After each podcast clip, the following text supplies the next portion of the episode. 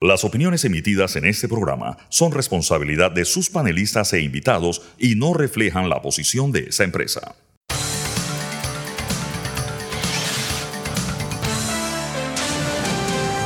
Mesa de Periodistas. Muy buenos días y bienvenido a Mesa de Periodistas de este miércoles 26 de julio. Gracias por acompañarnos hoy, gracias por iniciar el día con nosotros. Les recuerdo, aquí usted tiene un análisis profundo y diferente que te pone al día. Les comparto los temas que vamos a analizar en la hora de programa de hoy. Hoy vamos a hablar de las comisiones en la Asamblea Nacional. Ya se han instalado 7 de 15 comisiones, quizás las más importantes, las comisiones de presupuesto, credenciales y gobierno, la comisión de comercio también, no solamente porque tradicionalmente dentro de la Asamblea y dentro de el manejo de poder son las más importantes, sino por los temas que, que abordan estas comisiones. Presupuesto, el dinero del Estado, credenciales, la relación con la justicia y las investigaciones a la Corte Suprema de Justicia, la ratificación de funcionarios, la de comercio porque va a discutir el contrato de la minera eh, y, la, y, la, Comisión de Gobierno, porque ahí se va a dar la discusión del polémico proyecto de ley de extinción de dominio. Vamos a conocer cómo quedaron conformadas. La poderosa Comisión de Presupuesto sigue en manos, según nuestros reportes periodísticos, en Benicio, en Benicio Robinson por quinta vez consecutiva. Benicio Robinson preside la poderosa Comisión de Presupuesto, la que decide cómo se utilizan y a dónde van los recursos y los dineros del Estado. También vamos a hablar de las alertas que se levantan ante una posible alta de tarifa. La asociación que agrupa grandes clientes eléctricos levanta las alertas y asegura de que en este proceso de consulta, si la SEP autoriza estos ajustes de tarifa, el golpe al consumidor va a ser importante. También entender que en medio de cuestionamientos por parte de los usuarios, de los usuarios del sistema de energía eléctrica, hay enormes cuestionamientos al servicio y que mientras los usuarios son maltratados por estas empresas, hay un esfuerzo o hay una iniciativa que puede provocar un ajuste en la tarifa. Debe haber ajustes en la tarifa mientras el usuario final, el objeto del sistema eléctrico, que es el ciudadano, el usuario final, está recibiendo un servicio de mala calidad? Bueno, eso es uno de los temas que vamos a analizar hoy. Y al final de mes, periodista, hacer un recorrido por algunos temas que hacen noticia. Presentados los temas, presento quienes me acompañan Ya está conmigo Alfonso Grimaldo. ¿Cómo estás, Alfonso? Bastante bien. Eh, buenos días a todo el público. Feliz miércoles. Nicanor Alvarado, buen día. ¿Cómo estás? Hola, estoy muy bien. Muy bien. Gracias por estar con nosotros. Y Sabri, eh, perdón, Castale Pascual se suma en minutos a Mesa de Periodistas. Bien. Empezamos el, programa de hoy haciendo el análisis de lo que ha sucedido en la Asamblea con la conformación de las comisiones, que era predecible, no ha pasado nada que nos haya asombrado. Ya se sabía que Benicio Robinson iba a quedar en la comisión de presupuesto, una comisión que maneja los recursos del Estado y que tiene mucho valor para políticos que buscan reelección, porque eh, ellos van a definir definitivamente hacia dónde van esos recursos y cómo van a ser utilizados. Y se sabe que en un periodo preelectoral muchas veces los recursos del Estado no tienen el mejor uso. Eso ha quedado, eso, es, eso, se sabe en Panamá. También la comisión de credenciales eh, se sabía que iba a quedar en manos de Raúl Pineda, eso se hablaba del diputado Raúl Pineda, y que incluso hubo un cruce, como muy bien lo dice Elizabeth González, de figurita. Y, le, y, le, y van a entender cuando veamos la nota de Elizabeth González para poner en contexto el análisis del tema y la comisión y la conformación de comisiones. Vamos a ver la nota de Elizabeth González.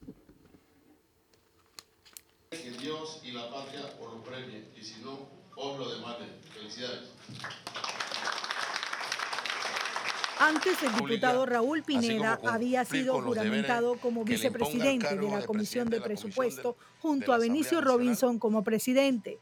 Dos horas después se cambiaron los roles. Raúl Pineda fue electo como presidente de la Comisión de Credenciales y Benicio Robinson como vicepresidente, es decir, como un cambio de figuritas. Bueno, eh, nosotros eh, salimos eh, victoriosos en una elección para la Comisión de Credenciales y para vicepresidente de la Comisión de Presupuestos. Es por voto, los compañeros te dan la confianza y esa es la democracia, ¿no? Una comisión de credenciales en que además de Pineda y Robinson están los diputados Sergio Cheyo Galvez, Francisco Pancho Alemán, Roberto Abrego, Mayín Correa, Ricardo Torres, Hugo Méndez y Gabriel Silva. Una comisión en que se tocan temas sensitivos como nombramientos y a donde llegan expedientes sobre casos judiciales contra el Ejecutivo y magistrados de la Corte que temen podría prestarse para presión. La Comisión de Credenciales tiene eh, asuntos que tratar, hay cerca de 24 o 25 expedientes. Yo creo que aquí nadie tiene la intención de, de hacer resaltos en el país que no tengan que no estén marcados en la justicia. Aquí va a ser una comisión abierta, van a poder ver todo. Yo creo que a todos nos conviene que a Panamá ya le vaya mejor. Nosotros vamos a revisar los casos, ni siquiera lo hemos revisado, no he visto la agenda. Sé que hay por ahí veintipico de casos y lo vamos a revisar. Cuando yo veo en el acto de instalación aún al presidente del Consejo Municipal de San Miguelito, un representante condenado a cinco años de cárcel, que la apelaron y le dijeron que no, casó y le dijeron que no, condenado en firme a cinco años de cárcel, sentado allí en la comisión en la que se juzga a los magistrados, y el presidente es su compadre de San Miguelito, yo me pregunto, el caso que él quiere meter en revisión, ¿los magistrados van a dejarse intimidar por esta comisión ahora? Con el caso del expresidente que ya se decidió la condena en primera instancia, y están los diputados tal vez más cercanos de él allí apoyando al diputado de PRD, ¿qué está pasando? Y de la misma comisión de credenciales depende que avancen cambios al reglamento interno de la Asamblea Nacional. La Comisión de Credenciales tiene que impulsar las reformas al reglamento interno de la Asamblea Nacional. Ya van cuatro años que seguimos con el mismo tema. Fue el primer proyecto presentado en la Asamblea y todavía no se ha discutido y tiene que tomar un rol mucho más beligerante, mucho más activo en esto. Sobre la votación, el diputado del panameñismo Hugo Méndez salvó su voto para presidente y vicepresidente. El independiente Gabriel Silva se autopostuló en todos los cargos, pero solo obtuvo sus votos a favor. Elizabeth González, TVN Noticias. Bien, ese es el panorama que vamos a tener en el último año de la Asamblea, el año electoral. La comisión, la poderosa comisión de presupuesto la va a presidir por quinta vez consecutiva Benicio Robinson yo creo que esto es un ejemplo de lo que representa esa comisión, ¿no? Y, y les recuerdo que ahí es donde se definen hacia dónde van los recursos del Estado. esa, es la, cuna del clientelismo. La cuna del clientelismo, correcto, pero bueno. Eh, y la comisión de credenciales este año tiene un escenario, un escenario sensitivo. Esa es la comisión que además que ratifica a los funcionarios del gobierno las designaciones hechas por el presidente. Por ejemplo, la nueva administradora de la Autoridad de Turismo debe ser ratificada ahí. Es la comisión que analiza los expedientes y las demandas contra los magistrados de la Corte Suprema de Justicia. En un año en que la Corte Suprema de Justicia está enfrentando las audiencias y los juicios de alto perfil más importantes de la historia de la justicia parameña. Porque lo tuvimos en el caso New Business, donde el expresidente Martinelli fue condenado, pero tenemos dentro de esa comisión dos diputados muy allegados al expresidente eh, Martinelli. Y definitivamente vamos a ver qué papel va a jugar la comisión de credenciales en torno a cómo va a ser su relación con las investigaciones en la Corte Suprema de Justicia. El trabajo del ciudadano, fiscalizar qué están haciendo sus diputados. Y en elecciones entender qué hacen sus diputados para saber cómo vamos a votar el próximo 5 de mayo. Nicanor Alvarado, empiezo contigo. Yo quiero decir tres cosas. La primera es que es recordar una frase que, que, di, la semana pasada en una conversación parecida sobre la Asamblea. Cómo la Asamblea se ha escindido de la República y ha hecho su propia República. Correcto. Con sus propias normas. Y sus propios intereses. Tú has dicho que, hay que, que los ciudadanos tienen que fiscalizar la Asamblea, pero en la práctica esa fiscalización no importa. No importa lo que hagan los ciudadanos. Los diputados viven en un mundo absolutamente paralelo. Y no importa lo que haga la gente, no importa lo que, ni siquiera importa lo que hagamos nosotros. La opinión pública tiene cero valor en lo que pasa, en lo que pasa a puertas para adentro de una asamblea. Y Salvo que tomen la asamblea.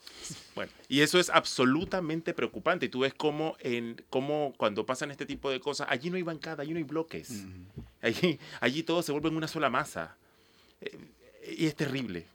Lo segundo es que las declaraciones del diputado Pineda son como el preludio de la destrucción, porque te van avisando todo lo que van a hacer.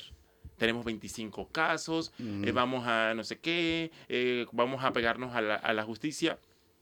él, él lo está avisando en palabras más bonitas todo lo que ya planean hacer desde la Comisión de Credenciales. Bueno, ya hay publicaciones que advierten cómo ya se había maquinado el control de esa, de esa comisión eh, a la víspera del juicio del, juicio New Business y de la posibilidad de que el expresidente Ricardo Martinelli sea inhabilitado.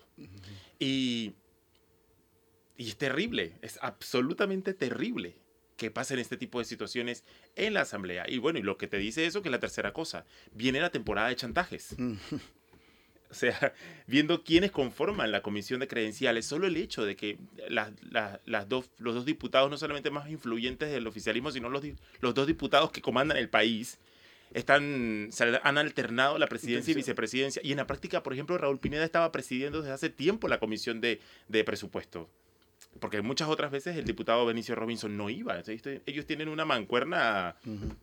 Así que la, la Asamblea ya ha anunciado cuál es su línea para el próximo año y evidentemente no es una línea que, está, que no, está alineada, sus intereses no están alineados con los intereses de la ciudadanía. Bueno, nunca lo ha estado, muy pocas veces lo ha estado, y ahora menos. Sumo de periodistas a Castalia. Pascual, ¿cómo estás, Castalia? Buen día. Preocupada. Preocupada y qué bueno que existen estos espacios donde uno al final puede hacer los análisis, emitir un poco opinión tratando un poco de controlarse porque uno como ciudadano no puede dejar de sentir rabia y uno, ser un, uno es ser humano y uno al final no puedo olvidar, olvidarme que hay figuras políticas que tristemente, tristemente, porque esas figuras nefastas están allí, porque hay gente que los pone. Y que los quiere reelegir. Y que los quiere reelegir. Aquí acaba de hablar el diputado Juan Diego Vázquez y nos ha recordado tres cosas importantes. Uno, que es un año electoral en donde nuevamente estas dos figuras que han manejado con total falta de transparencia cómo se ha manejado el presupuesto y la comisión de credenciales, nuevamente han jurado con su mano puesta sobre la constitución que van a hacer todo correctamente cuando, están, cuando han sido ya denunciados formalmente ante la Corte Suprema de Justicia. Y en este momento en donde la justicia, aunque no nos guste, porque dice, ay, que los medios no pueden ejercer presión por la justicia, los medios no, pero el ciudadano sí, a través de nosotros. La justicia panameña juega un rol bien importante más allá de los juicios de alto perfil. Hoy día, los magistrados de la Corte Suprema de Justicia tienen que dar un voto de confianza al pueblo panameño de que las cosas por primera vez se pueden hacer bien. Las cosas que se han denunciado del manejo que ha estado en la Asamblea es grave. Y ya ayer nosotros deberíamos tener al menos una reacción. Porque ya basta eso de que también que, que la justicia más habla por su fallo. Ningún fallo. No nos envían ningún mensaje. Bueno, yo afortunadamente tuve la oportunidad de entrevistar a la magistrada presidenta en una oportunidad y le agradezco muchísimo esa oportunidad. Creo que en el, al, resumo, si resumo mi encuentro con la magistrada presidenta, ella pedía un voto de confianza. Ella decía, déjenos llegar, déjenos hacer las cosas bien, déjenos ceñirnos a lo que establece nuestro sistema de justicia. Creo que han mandado algunos mensajes, pero el mensaje que tienen que mandar en breve es urgente, porque si en nuestra cara, con las alertas, han hecho lo que han hecho, han aprobado un traslado de partidas millonarias de más de 7 millones de dólares de la descentralización paralela. De forma oculta. De forma oculta, sin que estuviese allí los funcionarios que por ley tenían que estar allí para sustentar por qué requerían de eso. Y lo aprobaron. Y lo más grave, voy con otro, con el otro punto. ¿Qué, qué, oposición hay? No hay? A mí me da vergüenza. Yo la próxima vez que tenga los candidatos presidenciales frente a mí, hay que preguntárselo. A mí no me vengan a echar cuentos. ¿Qué, qué, qué mensaje estás enviando hoy? No me prometas mañana, demuéstrame hoy con tu bancada, con tu partido, que tú quieres hacer las cosas diferentes, pero mande ese mensaje ya. Porque no es posible que ayer panameñistas, cambios democráticos, a salvo de dos golondrinas que están tratando de hacer verano, que son los candidatos independientes, y uno que otro, de un partido que se me olvida el nombre, se opusieron. Los demás, todos, todos, absolutamente todos, aprobaron esas designaciones. Eso es, eso es terrible en un... Si no, si no, imagínense, ya acaba de empezar la política. Yo no quiero imaginarme Nicanor eh, qué, qué, va a pasar en este, en este último año. Te quiero dar una noticia. Hablaste de la, del sistema de y gracias por permitirme el, el, el desahogo.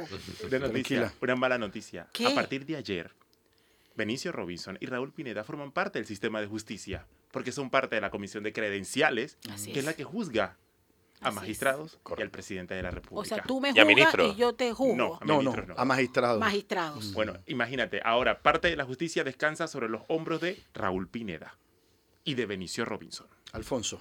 Esas son las contradicciones de este país. Yo, o sea, para mí es muy sencillo. Si tú vas a un banco y detrás de la caja está Benicio Robinson, ¿tú depositas tu dinero en ese banco? No, yo me voy para otro lado. El tema es que la población tiene que actualizar esas preferencias en el tema político. Pero yo cuestiono que eso es difícil. Si surge un nuevo candidato en Bocas del Toro que quiere retar a Benicio Robinson, no va a ser una partida justa. Benicio Robinson disfruta de un montón de privilegios que le permiten mantener su poder. Entonces, incluso es más difícil para el ciudadano poder hacer valer esa opinión porque, como bien ha dicho Nicanor, el sistema se cindió, está totalmente secuestrado, incluso al nivel electoral, donde es casi que imposible poder retar a una de estas personas.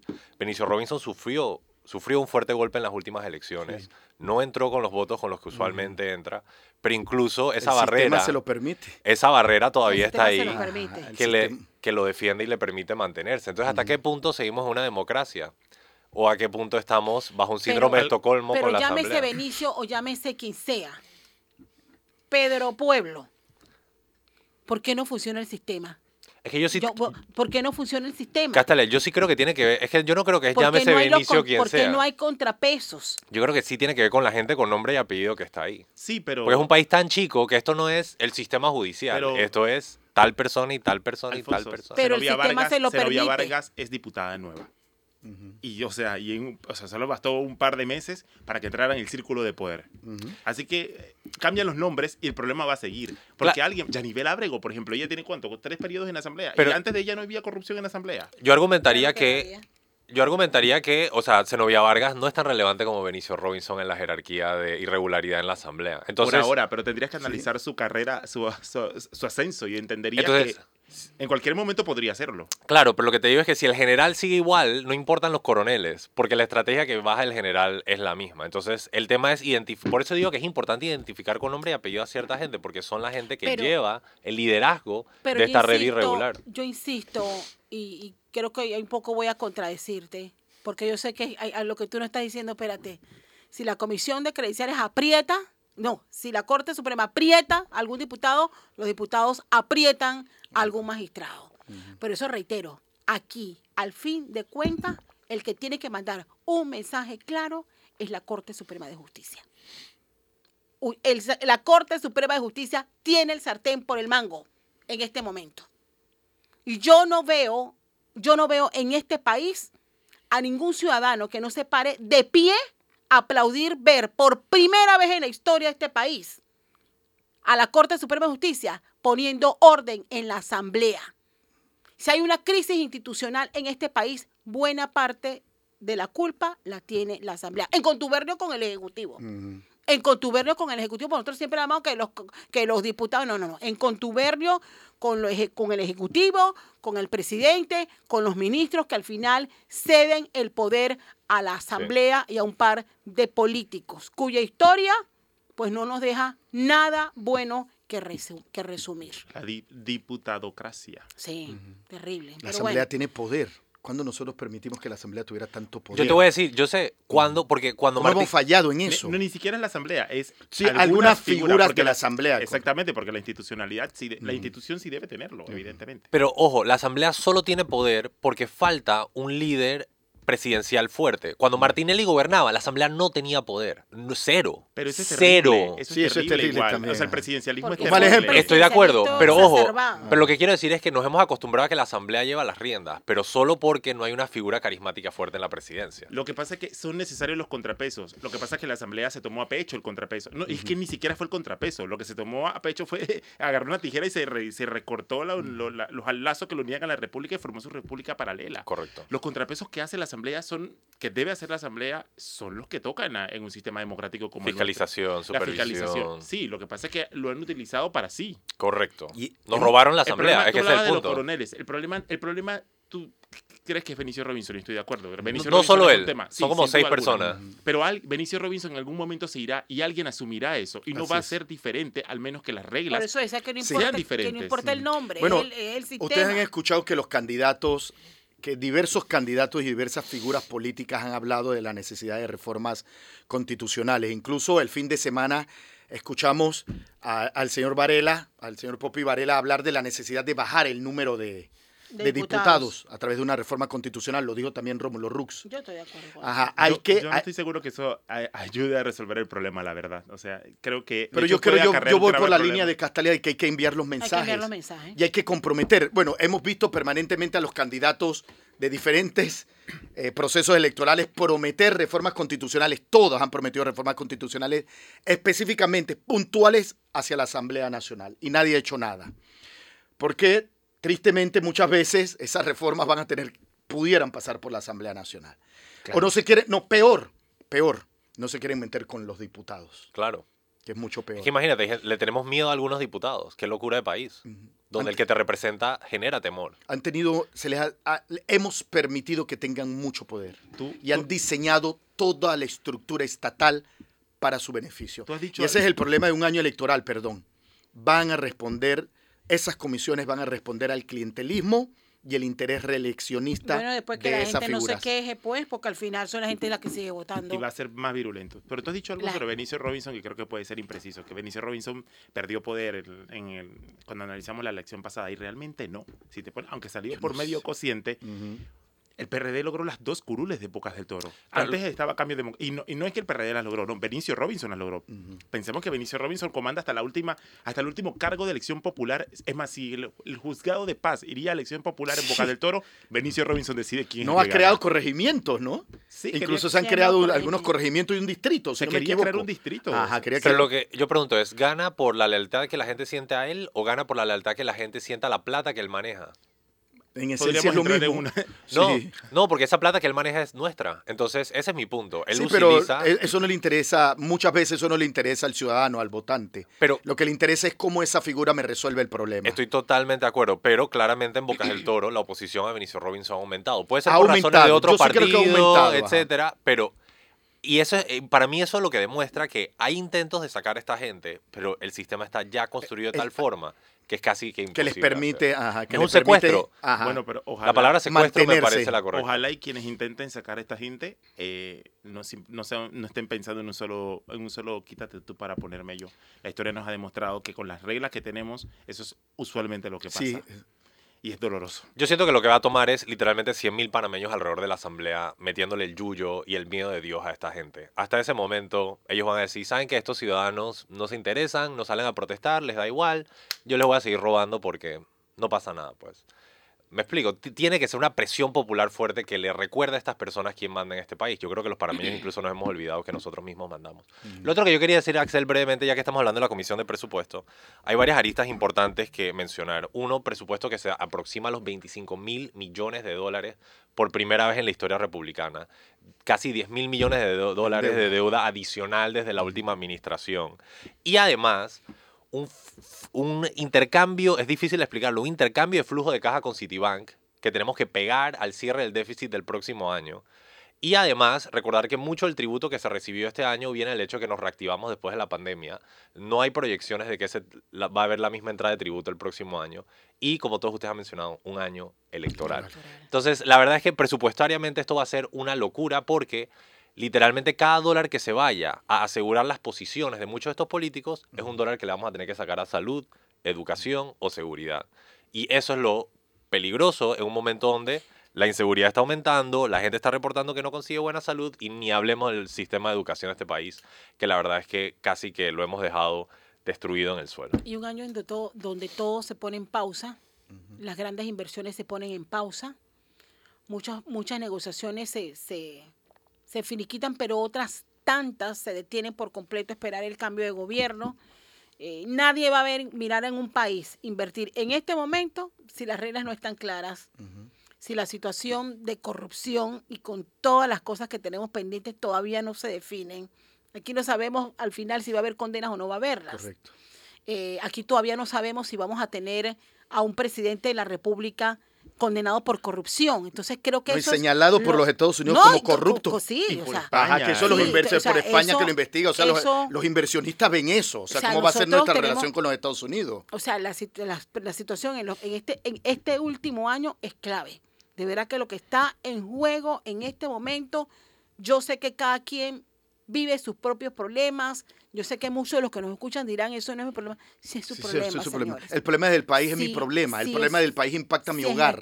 Eso hay que entenderlo. Estamos en una situación muy, muy compleja. Eh, en que tenemos que mirar con luces largas hacia dónde vamos y cómo nos va a impactar. Y de verdad que, que el pronóstico no es alentador. no es bueno. Estamos en una crisis institucional y las elecciones, o sea, los sectores que están compitiendo para las elecciones, muchos de ellos nos avisan que lo que van a hacer es profundizar esa crisis. O sea, yo, solo quiero decir una nota optimista que los panameños hemos salido de peores enredos, pero siempre a través de a una alta y proactiva participación cívica, ya sea incitada por un gran, gran líder. o no, pero los panameños cuando salen a las calles resuelven las cosas. Bueno, y eso de los grandes líderes, ya eso ya pasó a la historia. Es que ahora, ya existe. Es que ahora, todos somos cuestionables. Ya, pues, ya, eso no existe. Pero bueno, vamos a ver qué nos mueve a hacer los cambios que necesitamos. Señores y damas, vámonos a nuestra primera pausa comercial. Cuando regresemos vamos a hablar de otro tema que también está impactando mucho al ciudadano, que es las tarifas de energía eléctrica. Eh, se levantan las alertas de una, un posible aumento en la tarifa de energía eléctrica y un proceso de consulta pública. Creo que es bueno que todos lo sepamos. Yo les recuerdo, usted está en de Periodistas que tienen análisis profundo y diferente que te pone al día. Pausa, regresamos en minutos. Les reitero la bienvenida a de Periodistas de este miércoles 26 de julio. Gracias por acompañarnos. Axel Rivera les saluda. Hoy están conmigo Castalia Pascual, Alfonso Grimaldo y Nicanor Alvarado. Bien, entramos al segundo tema que vamos a analizar hoy. Empiezo en análisis del tema leyendo parte de un comunicado de la Asociación de Grandes Clientes Eléctricos. Esto reúne algunas de las industrias que reúnen supermercados, cementeras, hospitales. Imagínense el impacto que tienen no solamente en la economía y en el bolsillo de los consumidores. Y les comparto parte del, comunicado. La asociación que agrupa a los grandes clientes eléctricos de Panamá nos mostramos preocupados por el posible aumento en las tarifas de gran cliente del cargo por potencias generadas eh, generada y residenciales, proyectando un impacto directo en la economía de los grandes consumidores de energía, quienes son los que compran con gran cliente y que verán sus negocios afectados en el rubro de electricidad en un 10% más, aproximadamente restando ahorros importantes. Esto afectaría el diario vivir y productividad de todos en este momento en donde queda cuestionada por un, por un segmento importante de la población la calidad del suministro eléctrico en momentos en que se solicita el ajuste, que se está haciendo el ajuste, es verdad que la ciudadanía tiene una cruzada contra el servicio que nos están dando las distribuidoras de energía eléctrica. Jerry Caballero preparó una nota, vamos, a, vamos a verla, vamos a revisarla y empezamos el análisis del tema. La Grandel advierte sobre su preocupación por un posible aumento en las tarifas eléctricas que impactarían a los grandes clientes para el segundo semestre del año 2023 hasta el año 2026. Un costo de 16 dólares el kilowatt mes. Eh, cuando vemos pues que muchos de nuestros, de nuestros eh, grandes clientes miembros pues venían con otros costos inferiores y que estos costos vienen de eh, el esquema tarifario propuesto en donde pues el incremento puede oscilar por el 20%. En el caso de los clientes residenciales, tarifa BTS, que esa es la que nos aplica a, todas nuestras casas, también vemos un incremento en el segmento de consumo de 750 kilowatts hora al mes, en donde teníamos un costo anterior de 23 centavos y la propuesta pone en ese segmento de consumo 30 eh, centavos. El gremio estima, basado en la tarifa propuesta por la SEP que se encuentra actualmente bajo consulta, que un cliente regulado pagaba hasta junio de este año 16.460 dólares. Pero con la tarifa pliego en la propuesta para el segundo semestre del 2023 podría estar pagando unos 20.142 dólares, que significaría un incremento de un 22%. No está aprobado como está sin embargo, es el periodo en donde justamente estamos abocando a la población en general que haga valer ese, ese, ese criterio, ¿no? Entonces, donde preguntemos, bueno, este, este, este pliego, ¿cómo presenta estos precios actualizados o a razón de qué, ¿no? Digamos, desde que vamos a un supermercado, desde que vamos a un hospital, desde que vamos a cualquier lado que utilice la electricidad, como un gasto. Eh, una vez que vean un incremento, pues asimismo se traslada todo lo que nosotros estamos consumiendo. Por su parte, la Autoridad de los Servicios Públicos, ASEP, explica que está abierta a una consulta pública desde el 13 de julio y termina este jueves 27 de julio. Para los comentarios y observaciones de los clientes sobre la propuesta de los pliegos tarifarios de las empresas EDEMET y EDECHI para el periodo 2023 al 2026. Que finalizada la consulta, revisarán las opiniones y darán respuestas, y luego se hará un pronunciamiento público. Jenny Caballero, TVN Noticias. Algunas cosas que yo quisiera saber es eh, entender por qué se tiene que hacer un ajuste al alza, porque todo lo que parece es que será un ajuste al alza. Necesitamos una explicación Cada definitivamente. seis meses se, re- se tiene que revisar la tarifa. Está bien que se revise, esa es la ley, pero tiene que haber una explicación de por qué se está pidiendo un ajuste al alza. O sea, yo lo voy a pagar. Yo tengo que saber por qué me van a hacer un ajuste al alza. Uno, eso. Dos, yo también cuestiono, y esto es, es una molestia y un cuestionamiento a la SEP. La SEP no ha resuelto el problema del mal servicio al usuario. No lo ha resuelto. No para mí ha hecho muy poco. El usuario está desprotegido. Esa gente en Panamá Oeste no hay forma, no hay forma de que alguien, de que alguien mejore su calidad de vida por los constantes apagones. Y ahí hay grandes clientes. Y ahí hay grandes Allá clientes. hay también. mall, allá hay Entonces, industria. no entiendo. Hay que cumplir la ley, hay que hacer la consulta pública, pero por favor que la SEP envíe mensajes de que tiene intenciones de proteger al usuario. Aquí la SEP permanentemente ha mandado, desde hace mucho tiempo ha mandado mensajes de que ellos se deben a las empresas de distribución eléctrica y a otras em- o a las empresas del sistema. ¿Quién protege al usuario? ¿Quién lo protege? Nosotros somos los que pagamos. Ah, Ok, vamos a ajustarlo, que el usuario se entere que la vamos a ajustar al alza. Pero ¿quién me protege a mí? ¿Quién hace que mi calidad de vida mejore, que se acaben los apagones? ¿Quién hace? ¿Por qué la SEP con esta, con esta misma eh, energía, tomando en cuenta el tema que estamos hablando, con estas mismas ganas, así como está haciendo las consultas públicas para hacer un ajuste, que está bien, hay que cumplirlo por ley, ¿por qué no defiende al, al- al usuario? ¿Quién nos defiende? El defensor del pueblo es el único que se ha pronunciado. El defensor del pueblo es el único que ha presentado una denuncia para que se atienda con urgencia el tema de los apagones y fluctuaciones. Pero sumado a eso, y, y muy atinado tu comentario, Axel, es el hecho de que esto que establece la norma nos obliga a revisar tarifas. Pero la gran pregunta es, ¿alguien se puede oponer a esto? ¿Alguien lo puede demandar? Tomando en cuenta la deficiencia en el servicio, que aquí yo creo que esto es indefendible. Yo no creo que aquí en este país exista alguien que salga a defender a las distribuidoras de energía. Aquí lo peor de todo es el vacío evidente y la inacción de la SEP. Cuando hoy la representante de esta asociación nos dice, teníamos que saber ya la consulta pública. O sea, se venció el tiempo ya. Esto tenía que haber sido dicho ya hasta el 30, el 30 de junio, se venció. Entonces, ¿cuánto tiempo nos queda para que, que nos digan cuándo se publica? ¿Cómo tú, Alfonso, cómo tú, Axel, o Nicanor o yo podemos participar en esa consulta y emitir mi opinión? Quiero, o sea, nadie sale a explicar absolutamente nada.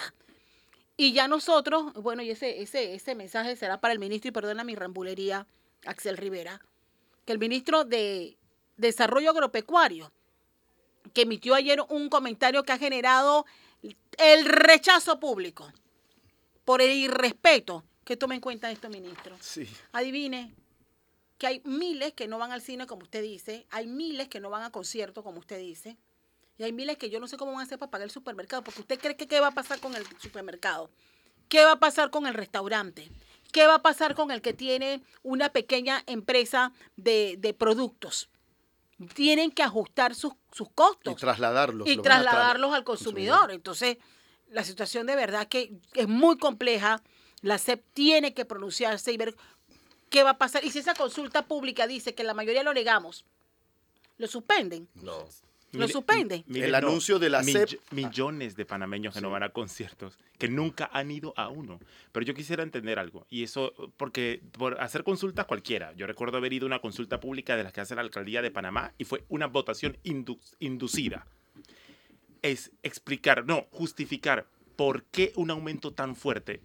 escuchando a la, a la vocera de la asociación hacía los cálculos y un cliente que consume 700 kilovatios hora al mes, que poco también poco consumo no es, pasaría a pagar de 161 a 225 dólares. O sea, un incremento bastante fuerte si le aplicara. Entonces, ante un incremento bastante fuerte, es que creo que la gente se merece una explicación. ¿Tú crees que, que, que no haya divulgado, por qué la SEP no ha dicho, oiga, hay una consulta pública para el ajuste de la tarifa?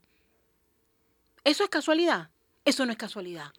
O sea, ¿quién le dice al señor Armando Fuentes, a quien aprecio muchísimo, que conozco de muchos años, que él tiene que haber anunciado esto antes? O sea, ¿cuánto tiempo nos queda? Creo que el jueves vence, ¿no? La consulta pública. Ya, el 30. Mañana. El 30 vence, el 30. El 30. Entonces, de verdad que va a ser un duro golpe. Y, yo no el escenario que nos pronostica la CEP es tarifa más alta, con un pésimo servicio y constantes apagones. No, y, hoy quiero, quiero ir al, pésimo servicio, al pésimo servicio, porque cuando hablamos de quién lo regula, a veces esa, ese comentario se queda sin entrar a la profundidad del problema. Y este es nuevamente un capítulo más de la crisis de institucionalidad. Yo he visto informes de la SEP en barrios puntuales en donde encuentran que uno de los problemas de, de, eh, de deficiencia del servicio eléctrico es que, por ejemplo, la, la, la red de electricidad es demasiado obsoleta. Y la, pregunta es, ¿y quién le pone cascabel a las empresas que distribuyen, de que o sea, o las obligan a invertir en una nueva red? ¿Quién? Es que, es que sentido común. ¿Cómo podemos nosotros permitir un ajuste en la tarifa con el pésimo servicio que tenemos? Cuando tenemos gente afectada, empresarios. ¿Sabes la cantidad de veces nosotros hemos ido a Panamá Oeste? Creo que usted la ha tocado, Nicanor. La semana pasada. Y no solamente se quejan los, los, los residentes, se quejan ya los empresarios de que no agua. En Panamá Oeste tú no puedes tener una empresa si tú no tienes una planta eléctrica. ¿Cómo tú sostienes un mall? ¿Cómo tú sostienes restaurantes? Cuando allá se va la luz hasta 7, 8 o más horas por día. También yo te, cuento un caso, un caso que conocí de una persona que emprendió un proceso contra una empresa de distribución y fue tan fuerte y era por tensión, ni siquiera era por, ni siquiera era por daño de equipo. Y la SEP fue y le instaló unos medidores en su casa y encontró que consistentemente la empresa de energía entregaba voltaje por encima de lo que permitía la ley. Y eso quedó, la SEP emitió un, emitió un informe y eso quedó allí en un informe. O sea, y lo que me impacta es de, y cómo eso no fue la punta de lanza para emprender un proceso mayor que corrigiera el problema. Lo que pasa es que se diagnostica, se diagnostica que la red de este barrio está mm. obsoleta, se diagnostica que no se le hace mantenimiento. Falta de mantenimiento, correcto. y los animales eh, dañan la red, se diagnostica que la se lluvia. mucha... Sí, sí, se diagnostica todo. Pero ¿y quién ejerce, eh, eh, quién garantiza que que haya las reparaciones, las actualizaciones, las modernizaciones para evitar que la gente siga sufriendo. Nadie. Bueno, por mi lado lo único que puedo decir es que la tendencia hacia el alza de la energía es global. Sí. Eh, en Panamá lo que cambia precisamente es que aquí alrededor del 70% varía de la matriz energética, viene de las hidroeléctricas. Eh, y por lo tanto, cuando hay escasez de agua o cuando hay temas donde los embalses están muy bajos, pues... ¿Y viene. Correcto. ¿Y viene. Entonces eso implica necesariamente costos más altos. Eh, Nicanor, de hecho, ha hecho reportería sobre fuentes alternas de producción eléctrica que van a estar surgiendo. yo concuerdo con Nicanor totalmente que es una crisis institucional. Eh, tenemos las autoridades, las autoridades tienen las facultades legales, tenemos la capacidad de hacer subsidios, lo hemos visto cuando se hizo el subsidio al combustible, pero el tema es que si el gobernador está más interesado en robar o asegurar su posición, pues no hay nadie gobernando, en efecto. Y no hay políticas de ahorro tampoco. Nosotros llevamos eh, casi desde que empezamos esta administración, porque veníamos ya con este, con este diagnóstico de que Panamá tiene problemas en la mejora de la red de distribución, que tenemos un atraso, que aquí no hay transparencia, porque una de las preguntas que hay que hacerle a CEP, ¿cuánto es el monto total que tiene previsto invertir para mejorar la red? ¿Cuántos han sido las ganancias versus cuánto por norma tienen que invertir? O sea, son preguntas obligadas que tienen que salir. Decir, empresa, eh, la empresa X tiene el compromiso de invertir en los próximos años tantos millones de dólares. Esos detalles nosotros no los conocemos. ¿Y en qué etapa están? Y si, y si aquí, lo aquí, aquí el defensor del pueblo ha, ha emplazado por primera vez a decir, señores de la asamblea que se acaban de instalar, tienen que revisar el contrato con una de las principales empresas que, tiene, que, que han sido expulsadas incluso en otros países por su mal servicio, pero que aquí sigan haciendo lo que les da la gana y no están rindiendo cuenta por el mal servicio que están prestando. Yo les quiero recordar dos cosas. Uno, que estamos a la que ya empezó a sentirse el fenómeno del niño, que lo que va a provocar es una escasez de lluvias. Y recuerden que nosotros tenemos una participación en el, en el, sistema eléctrico de hidroeléctricas muy importante. Es que esto definitivamente va a impactar. Y hay quienes han dicho por ahí que no se descarta y ya, ya se prevé para estar preparados eh, sectorizar la energía eléctrica si, el, si, si se cumplen los pronósticos de que podemos tener sequía hasta abril del próximo año. Porque todo parece indicar que los lagos y las cuencas de algunas hidroeléctricas no pudieron recuperarse para poder resistir Correcto. lo que viene con el fenómeno del niño. Y lo segundo, les recuerdo que el presidente de la República prometió, que el presidente de la República prometió una baja en la, tarifa de energía eléctrica cuando, cuando empezó la construcción del proyecto generadora Gatún. Les recuerdo fue un acto en Colón, en donde el presidente incluso aseguró que la participación de esta inversión de generadora Gatún iba a generar un ahorro en el mercado eléctrico que se iba a trasladar en un ahorro en la tarifa eléctrica al usuario. Se va a cumplir, siempre hubo personas que lo dijeron, eso no se va a cumplir.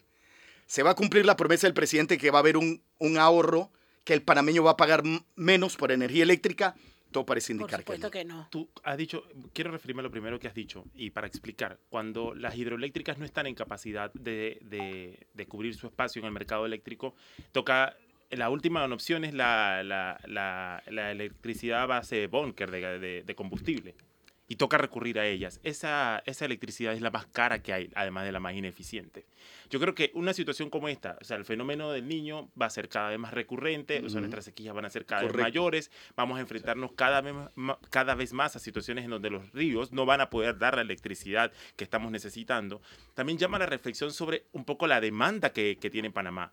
Es decir, Panamá tiene que adaptarse a las nuevas realidades del planeta. No podemos seguir construyendo moles que requieren tanta energía como una provincia entera, porque no hay capacidad instalada. Ya estamos viendo que nuestra demanda, o sea, ¿cuántas veces en el último año hemos visto la noticia de un nuevo récord de demanda eléctrica? Sí. Entonces, no, llevamos, semanas en eso. Espero que en estos días volvimos a marcar un récord. Entonces, tal vez, si queremos garantizar la sostenibilidad de esto, tenemos que sentarnos a pensar nuevas medidas, por ejemplo, eh, eh, determinar normas que prohíban la importación de, electrodomésticos que no son eficientes, en pro de los eficientes, y, ver de qué manera podemos garantizar que sean más económicos, de, mejor acceso a la población.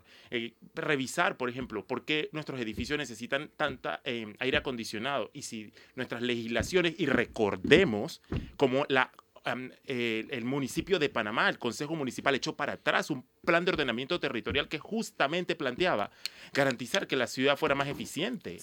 El plan de ordenamiento territorial de San Francisco. O sea, es ahora cuando tenemos que tomar en cuenta, por ejemplo, la arquitectura bioclimática, porque no podemos seguir aumentando de manera desproporcionada nuestra demanda de energía eléctrica. Y nadie representa a los usuarios. Nadie representa a los usuarios, que somos los que sostenemos el sistema. No hay una sola asociación que represente a los clientes de las empresas eléctricas en este país. Mira, yo te cuento mi experiencia.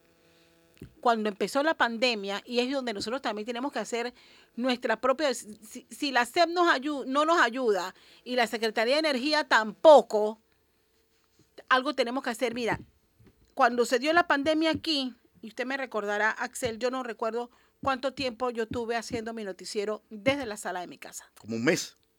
Como un mes, mes y medio. Eh, y eso requirió la instalación de cámaras, la instalación de la mochila que transmite, adicional a eso, lámparas de luces y una, una antena. Eh, un plato. Un plato que pusimos en el, en el, balcón del cuarto de mi hijo mirando hacia el Cerrancón para poder hacer la transmisión. Ustedes se pueden imaginar lo que eso generó en consumo. Mi recibo de ese mes, el primer recibo, bueno, casi caigo para atrás. 340 y pico de dólares. Después de, ese, de esa experiencia, por las circunstancias que me obligaron a transmitir desde mi casa, yo no he tenido baja, no, yo no he podido sostener el consumo de luz como yo lo tenía antes, que no llegaba a los 100 dólares. O sea, ya eso pasó a la historia. Entonces, ¿qué pasa? Que muchas veces los lectores no se hace la lectura, sobre todo en los edificios. No se hace la lectura. Yo, yo voy a empezar a exigir a la empresa que, a la empresa que me corresponde a mí, le voy a, le voy a exigir, ¿sabe qué? Yo voy a estar más pendiente de mi lectura. Yo quiero que vayan físicamente a leer mi, porque yo no sé, yo necesito revisar. Y así como yo, hay un montón de gente. Hoy más de 600 comentarios a nuestra pregunta. Y las historias son de tener una persona que dice que le aumentó solamente dos personas, le ha aumentado 100 dólares el consumo de energía. Por favor. A mí en un mes inexplicablemente se me duplicó la factura. Inexplicablemente. Bueno, nosotros tenemos que hacer lo propio como, como clientes también, adicional a lo que los grandes clientes están demandando en este momento. Yo quería reenfocarme en el tema de, agua, subrayando todo lo que ustedes han dicho, obviamente coincido. Em, aquí en Panamá es bastante interesante. Han venido en múltiples ocasiones expertos de Israel eh, a hablarnos sobre el tema de agua. Recordemos que Israel es una nación casi que desértica, que tiene una administración de agua donde en cada comunidad, está viendo el reporte, tiene eficiencias, eh, tienen ineficiencias por debajo del 10%. Aquí en Panamá el IDAM pierde mitad del agua que potabiliza. Para que vean un poco la, magnitud de la estupidez que tenemos aquí. Eh, y me parece muy interesante porque eh, los israelíes han venido a Panamá en el 2016, en el 2018, en el 2022. Y tengo aquí el reporte de, la última vez. Esto fue un experto israelí que vino a Panamá en el 2022. Y él básicamente dijo, eh, ustedes los panameños no tienen un problema de agua, ustedes tienen un problema de competencias de las personas que administran su agua. Y además, y esto es una cita directa, ustedes están bendecidos porque tienen el potencial y están malditos porque su actitud es que si tienen mucha agua, no importa la forma en la que lo usan. Y esto se puede convertir en un problema. Entonces, esto regresa al tema institucional nuevamente que Nicanor siempre está subrayando aquí. Panamá no le faltan recursos. O sea, aquí nosotros tenemos para financiar 25 mil millones de dólares de presupuesto. ¿Me explico? Aquí tenemos agua para tirar para el aire. El problema es que la gente que se supone debe llevar la administración de estos recursos lo malgasta absolutamente. De nada sirve que tengamos 25 mil millones de dólares si voy a perder 5 mil millones en clientelismo. Pues eso no llegó a la gente que lo necesitaba. Entonces, insisto, ustedes preguntaron, ¿quién representa? Yo no creo que nadie nos va a representar. Yo creo que de cara a los retos que vienen ahora, los panameños vamos a tener que salir a la calle a representarnos nosotros mismos. Porque esta gente dice, bueno, esta gente se queda en Twitter, nada más pone unos par de comentarios, lo que sea, pero no, no nos sienten miedo. Los diputados no nos tienen miedo. Y una, en una buena república, el diputado teme, teme, ese temor de Dios del que mucho se habla, teme a la persona que lo eligió. Porque teme perder el puesto. Pero aquí, si el puesto depende a la cantidad de fondos que yo me puedo meter en mi bolsillo, el diputado dice que, bueno, me vale la opinión del, del, ciudadano regular, porque al final él no es el que me pone, el que me pone es el dinero que tengo aquí en mi bolsillo. Y eso es lo que termina respetando a estas personas. Entonces, es la gente, no es el agua, no es la electricidad, no, es la gente que maneja estos recursos. Como por ejemplo el ministro de Desarrollo Agropecuario que, por cierto, porque tú mencionas el tema de las distribuidoras, o sea, los supermercados son parte de estos grandes clientes. Y me parece muy gracioso. Los supermercados dicen, ¿cómo es posible que nos van, a, nos van a poner este margen sobre la electricidad? Pues lo mismo le podríamos decir a los supermercados. ¿Cómo es posible que ustedes ponen un margen tan jugoso sobre la producción nacional? Ah, verdad. Pero bueno, el punto al final que quiero llegar es que es la gente, es la gente que nos administra. Y tenemos que sacar a esa gente si queremos resultados distintos. Sí, Disculpen, pensé en voz alta. Tenemos otro cambio comercial. Vámonos a nuestro último cambio comercial cuando regresemos ya a conclusiones final del programa. Les recuerdo, usted es Mese Periodista, aquí tienen análisis profundo y diferente que te pone al día. Pausa, en minutos regresamos. Recta final de Mesa de Periodistas, los últimos minutos se los vamos a dedicar a presentarles las cinco noticias más vistas en tvn-2.com. Son las cinco del momento de Mesa de Periodistas. Se las comparto. En la número 5, Cortizo hace nuevas designaciones en el Ministerio de Educación y la Autoridad de Turismo. No hemos sabido nada del señor Skilsen, por cierto. ¿Qué se coció ahí? Bueno, no sabemos. estamos averiguando. Les comparto la número 4. Mira la pirámide para el sorteo del miércoles 26 de julio. 2, 2 y 2. Voy a comprar 28 que es mi fecha. Y arrópate con el 6. Los panameños están buscando cómo, cómo tener más dinerito para, para la comida. Recuerda que los números bajos son los favoritos de los que juegan lotería. Hoy hay que aportar al Molirena. no, y para los conciertos también. Para los que el ministro no te regañe. No quieren, no quieren pagar comida, pero sí compran lotería. Vamos con la número 3, con la tercera más leída. No admiten amparos presentados por Martinelli en el caso de New Business. Todavía se siguen evacuando algunos recursos Que fueron presentados durante la audiencia. Ahí puede conocer los detalles. New Business siempre está en el top 5. Sí. Recuerden que estamos esperando las apelaciones, ¿no? Vamos con la número 2, la segunda noticia más leída. Siguen los operativos tras el robo de una sucursal bancaria en el Ingenio. Se ha puesto de moda los robos en el banco. Sí. Ayer Castel y yo hablábamos si era un buen negocio. Ya los bancos tienen medidas de seguridad que garantizan que, No vas a sacar mucho. ajá, que muy poco les puedes quitar. Ajá. No, no entendemos por qué han vuelto, se han puesto de moda los robos a bancos. Quizás porque está en el imaginario, ¿no? El banco, ahí está la plata, la voy a sacar. Oye, y en el centro de Cono ahora hay sentado bancos mirando desde al lado de la policía sus cámaras de seguridad. Yo tengo mi teoría, bueno, si hablan del tema y me invitan, pues por acá vengo. Y les presentamos la noticia más leída en tvn-2.com. En vivo se reporta el tráfico muy denso en vía Centenario Puente de las Américas. Esto es un servicio que tvn-2.com le dan a las miles de personas que todos los días se trasladan desde el sector oeste a Reiján La Chorrera para que usted muy temprano entre y pueda tener una idea de cómo se está dando el tráfico entre Arraiján, entre Chorrera, Arraiján y la ciudad de Panamá, principalmente por la vía del Centenario, que es la que más está movilizando personas en este momento, eh, vehículos en este momento. Yo solo quería mencionar brevemente que esto es súper útil. A mí me ha ayudado a Sí. evitar tranques, así que recomiendo que antes de salir en las mañanas Dé un tvn-2.com. vistazo. Es súper útil, sí. Bien, gracias por acompañarnos hoy. No me queda más que invitarlos mañana a 8 en punto de la mañana en Mese Periodista, TVN Radio 96.5 y TV Max. Castale Pascual, nos vemos mañana. Gracias, Axel, por la invitación. Gracias a ustedes por la sintonía. Alfonso Grimaldo, hasta mañana. Hasta mañana, feliz miércoles a todo el público. Nicanor, hasta mañana. Gracias por permitirnos acompañarle. Gracias, los espero mañana, 8 en punto de la mañana. Usted tiene un compromiso aquí en Mese Periodista con el análisis profundo y diferente que te pone al día. Hasta mañana.